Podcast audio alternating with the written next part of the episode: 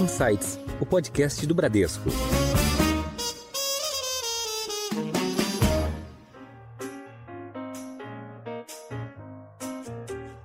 Inflação elevada, juros em alta, risco de recessão nos Estados Unidos, o que esperar da economia global daqui para frente? Ainda assim, temos que tomar decisões de investimento. E para isso, convidamos para um bate-papo Luiz Felipe, Regional Manager da Lord Abbott, uma das mais experientes gestoras de fundos dos Estados Unidos, que agora realiza uma parceria exclusiva com o Bradesco para nos contar um pouco do panorama econômico e as oportunidades de investimento nesse contexto. Luiz, seja muito bem-vindo ao Insights. Muito obrigado, Adilson. Fico feliz com a oportunidade e estamos aqui para poder falar um pouco da Lord Abbott. Obrigado, Luiz. Também está conosco para essa conversa o gestor de Fund Funds do Bradesco Asset, Marco Sena. Muito bom fazer esse primeiro episódio contigo, Marquinho. Seja muito bem-vindo. Obrigado, Adilson. Obrigado pelo convite, pessoal. Bom, espero trazer um bom conteúdo para o nosso pessoal aqui. Acho que o Luiz vai dar conta do, do recado, com certeza. Com certeza. E eu sou Adilson Ferrarese e este é o Insights, o podcast que provoca um novo jeito de pensar. Em alta.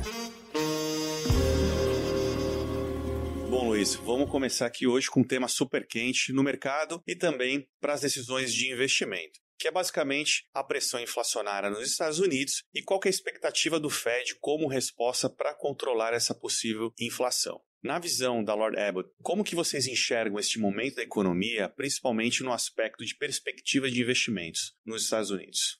A gente não tem visto esse nível de inflação há muito tempo nos Estados Unidos, né? Até um pouco tempo atrás até brinco que o problema era deflação e de um, um ano para o outro a gente teve um, um, recorde de inflação nos Estados Unidos. Enfim, o risco para a gente hoje em dia é, é o Banco Central, é o Fed realmente subir a taxa de juros a ponto de levar a economia a uma recessão. Esse seria o pior caso. Então, quando a gente gerencia o risco macroeconômico, a gente vê o Banco Central, o Fed, sendo o grande problema ou o grande risco em termos de recessão. Em termos de, de, inflação, o que a gente viu mês passado foi uma retração da inflação americana de um ano, muito em função da queda no preço do barril de petróleo. Né? A energia é um componente grande na cesta de inflação americana, e, mas uma das coisas que a gente se deu conta é que a grande parte do índice de inflação continua subindo, né? a parte de aluguéis, a parte de comida, entre outros. Enfim, a perspectiva é esperar o que o Fed vai fazer no próximo mês e ver qual vai ser o print de inflação americana no próximo mês e ver a partir daí qual será o caminho na tomada de decisão de investimento. Você perguntou o que a Loreb tem visto, o que a Loreb tem feito. A gente tem aumentado qualidade nos portfólios, esperando não uma recessão, se você for olhar em termos de economia em geral, você tirando a inflação, as coisas estão, na verdade, muito positivas, né? Você vê uma demanda muito forte, você tem visto a economia girando, o desemprego, que é um dos principais focos do Banco Central em termos de política monetária, a gente não tem visto esse nível de desemprego há um bom tempo, bem baixo. Enfim, em termos gerais, a economia está saudável. O grande risco, como eu te falei, é o Banco Central aumentar a taxa de juros a ponto que leva a economia a uma recessão. Tá certo, Luiz. Pegando um gancho quando você toca em qualidade, tem algum setor específico?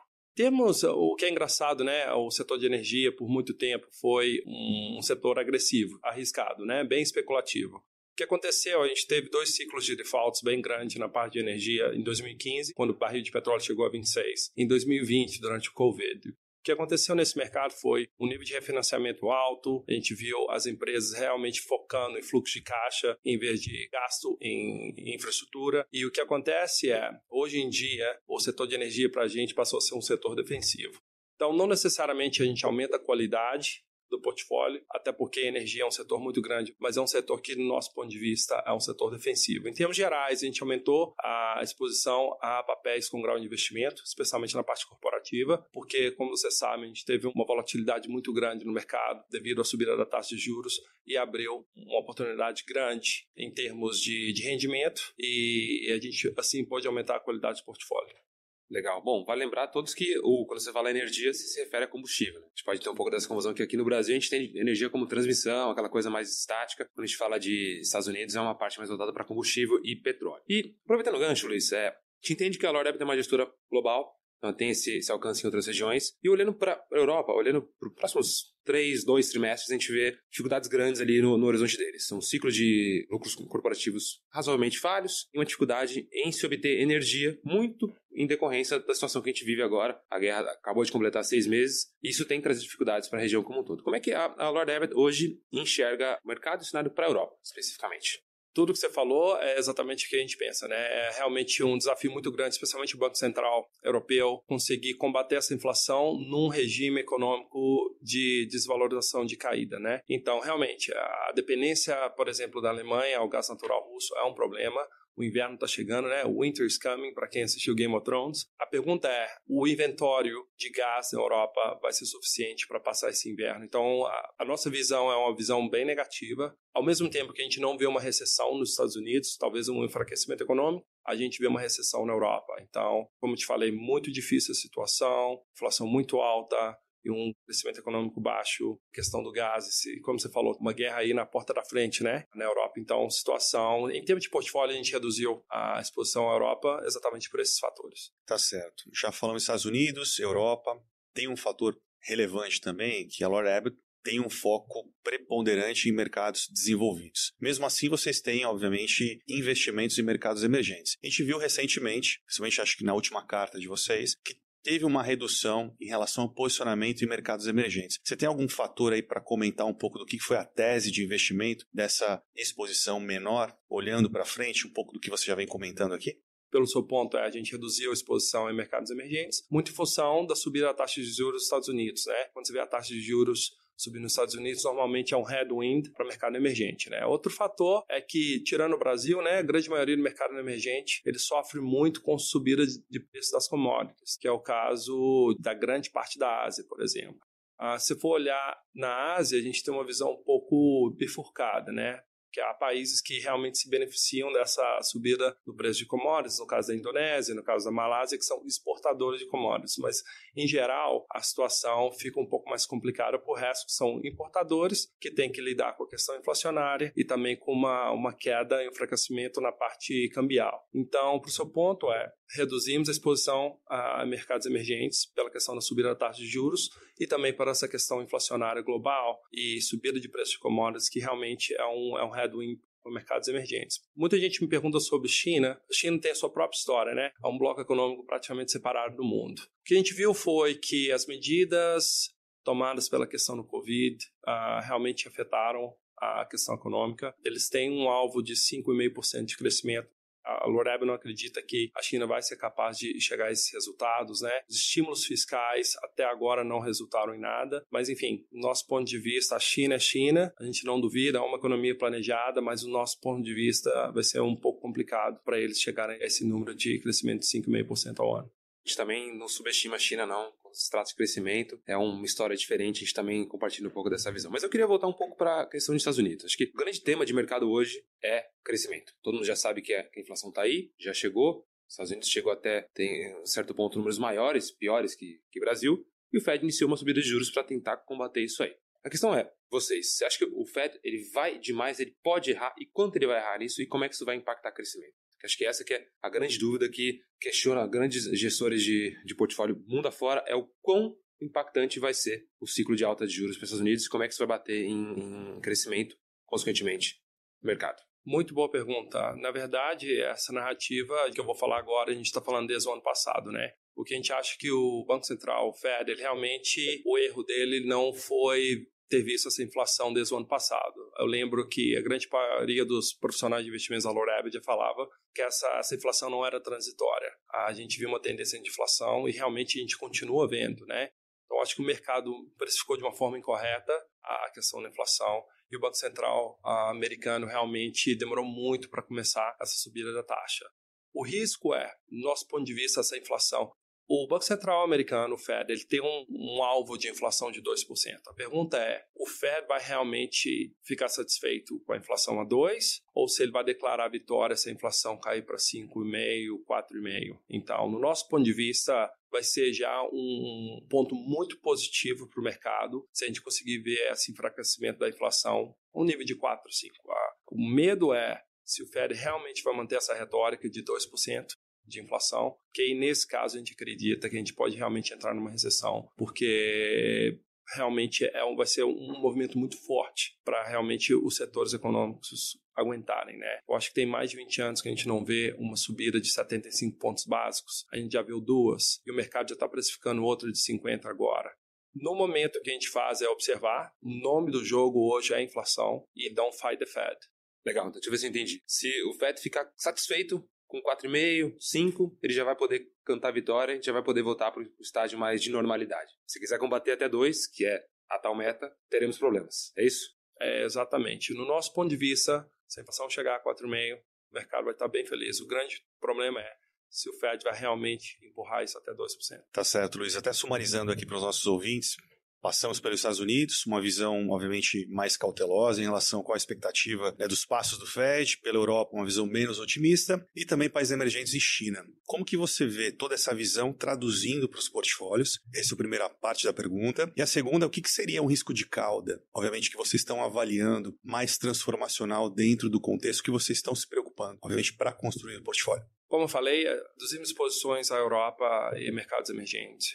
Entrando mais em termos de setores, né? O mercado de raio americano continua muito saudável. Né? Eu mencionei a questão da energia, a gente teve dois ciclos de, de default bem, bem fortes em 2015 e 2020. A gente viu nos últimos dois anos um nível de refinanciamento muito alto. Como as taxas caíram em 2020, muitas empresas, as que tiveram a habilidade de refinanciar sua dívida, elas conseguiram empurrar essa dívida até o final da década. Então, quando você vê um mercado de yield, que é o mercado de renda fixa mais especulativo dos Estados Unidos, a gente vê o um mercado de uma forma muito construtiva. Agora, do ponto de vista do multisector, por exemplo, apesar de ter essa visão construtiva no, em, em high yield, com a abertura de spread que a gente teve na parte de investment grade com grau de qualidade, a gente ao mesmo tempo direcionando, esperando a direção do Banco Central, a gente preferiu aumentar a qualidade do portfólio em geral, um dos temas principais é quem consegue passar a inflação para os seus preços, né? E com isso eu, a gente gosta do mercado de restaurante. Por exemplo, até faço essa brincadeira, o Burger King antes oferecia 9 nuggets a 1,50.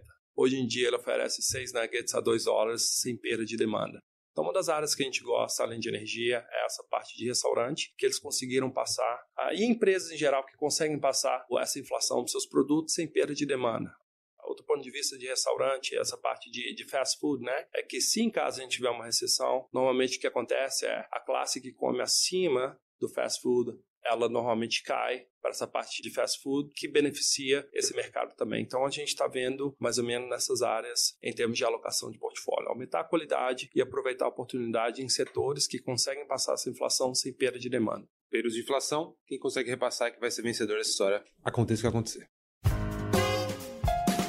Em Foco.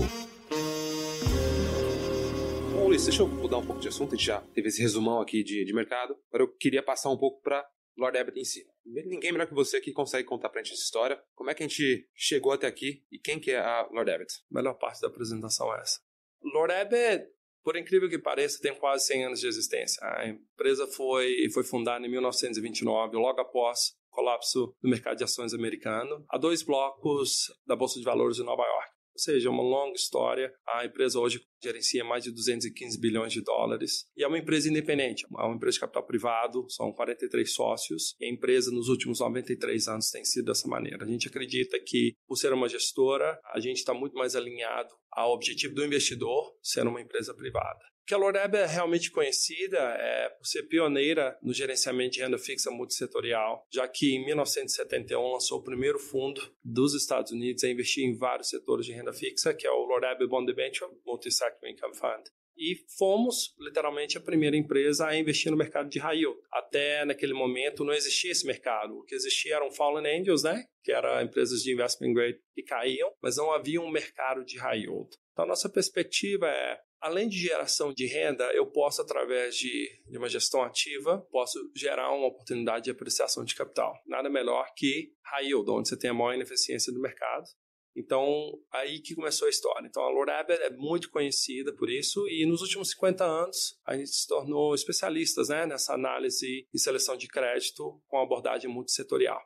Como que vocês, né, ao longo dessa história dos quase 100 anos, tem se diferenciado nos diferentes ciclos e se mantido extremamente competitivo com os dias de hoje, né? Tem algum ponto específico, seja desenvolvimento da cultura, incentivos, pessoas, o que, que é mais visível do ponto de vista de objetivos da empresa, de proposta de valor no DNA para vocês se manterem competitivos e até olhando para frente, né? Cada vez mais o mercado de gestão de recursos está competitivo, tem desenvolvimento de novas tecnologias, empresas não tradicionais entrando no mercado como que vocês veem a situação atual, a Lord Abbott com esse histórico e olhando para frente?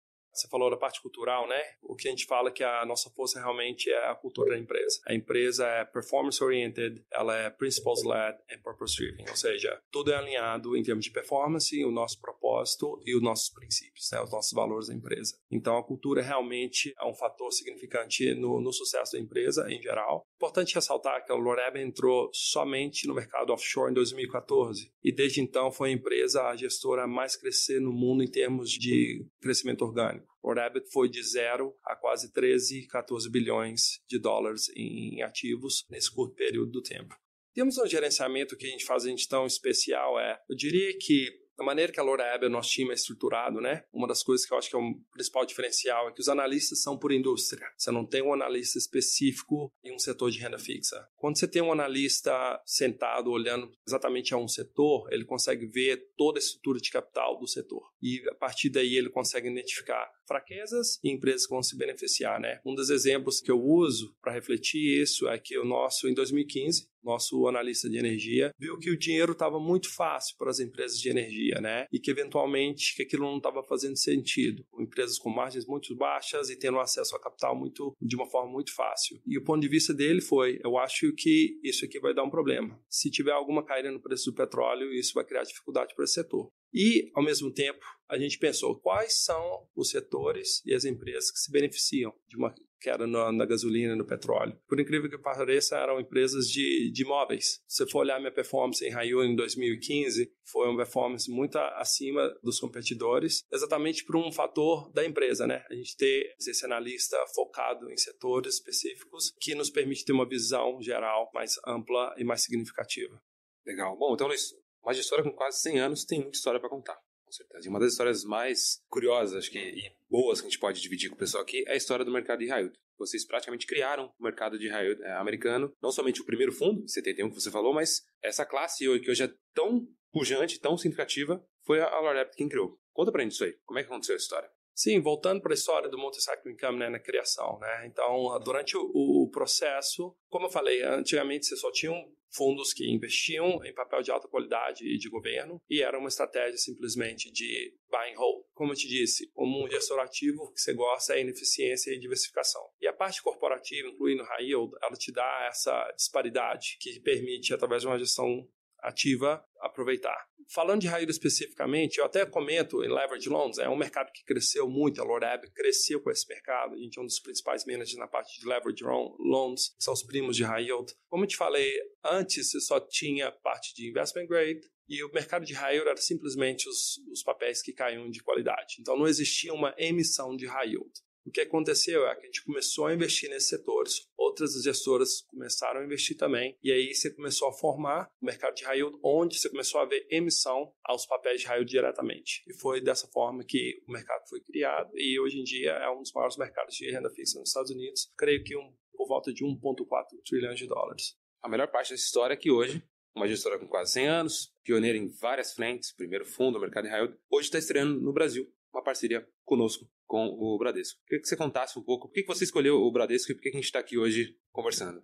Já emendando, até adicionar esse ponto do Marcos também, falar um pouquinho do fundo específico, acho que já pegar essa trajetória do porquê o Brasil, do porquê este início, além, obviamente, do acesso aos clientes institucionais, como você tinha comentado, nos Estados Unidos, o avanço aí de 2014, também já passar um pouco para os nossos ouvintes que terão acesso a esse produto inicialmente, e aí depois também contar um pouco da trajetória desse fundo. Sim, claro. Ah, enfim, a Loreb está nesse processo de globalização. Apesar de 93 anos, é, na verdade, é a primeira visita que a gente faz ao Brasil. A ideia principal, né, com essa parceria, é dar acesso ao investidor brasileiro ao maior mercado de renda fixa do mundo, né, que é o mercado americano, e dar essa exposição a papéis e renda fixa americana para exatamente baixar essa correlação à renda fixa brasileira, né, a essa percepção que a renda fixa brasileira é o único lugar que você pode agregar valor no seu portfólio, mas na verdade ter acesso a esse mercado americano de renda fixa, na minha opinião, é muito importante. Então, fico feliz com a parceria. Perfeito. Só lembrando que este fundo estará disponível em reais para o investidor brasileiro, que se adiciona um prêmio em relação ao CDI. Ou seja, além, obviamente, de ter uma diversificação de fator de risco da renda fixa, também tem um prêmio muito importante e uma das casas mais renomadas, que é a Lord Abbott. Seu guia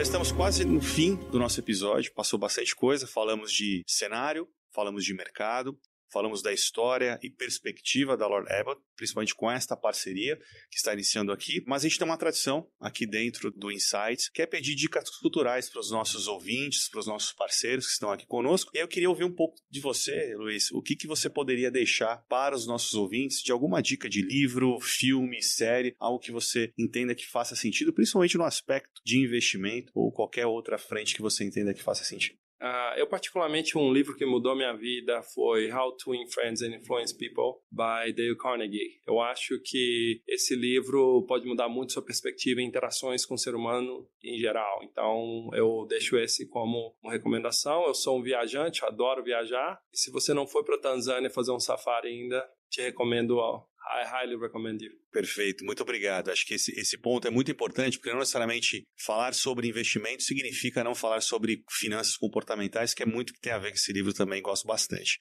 Marcos, queria ouvir de você também, se puder contribuir um pouco com a sua dica cultural, um pouco daquilo que você vem, vem lendo aí nos, nos últimos legal. tempos. Bom, você se lembra que no começo da conversa a gente falou bastante de Banco Central, de Fed, e recentemente eu recebi uma recomendação, um livro chamado The Lords of Easy Money. Então é uma biografia dos diretores do Fed, da história do Fed. Então, esse protagonista hoje do, do mercado, que é pauta de todas as conversas, está biografado aqui nessa, nesse livro. Essa é a minha recomendação a todos. Bom, e esse foi mais um excelente episódio do podcast Insights do Bradesco. Gostaria de mais uma vez agradecer a sua presença, Luiz, de estar aqui conosco. Queria abrir aqui também para você fazer uma última mensagem aos nossos ouvintes e muito obrigado. Eu fico muito feliz com essa parceria com o Bradesco e poder vir ao Brasil sendo brasileiro e trazer a empresa pela primeira vez ao Brasil. Então agradeço não só a vocês, o Bradesco aqui da Bram, mas também aos nossos futuros investidores pela parceria. Marquinho, obrigado. Primeiro de muitos. Eu que agradeço. Junto. Obrigado, Luiz. É isso. E o Insights está nas principais plataformas de áudio e agora também no Instagram. Não percam. Siga a gente no perfil Podcast Insights e fique por dentro das gravações, os bastidores e muito mais. Quarta que vem tem episódio novo. Estamos juntos. Tchau, até breve.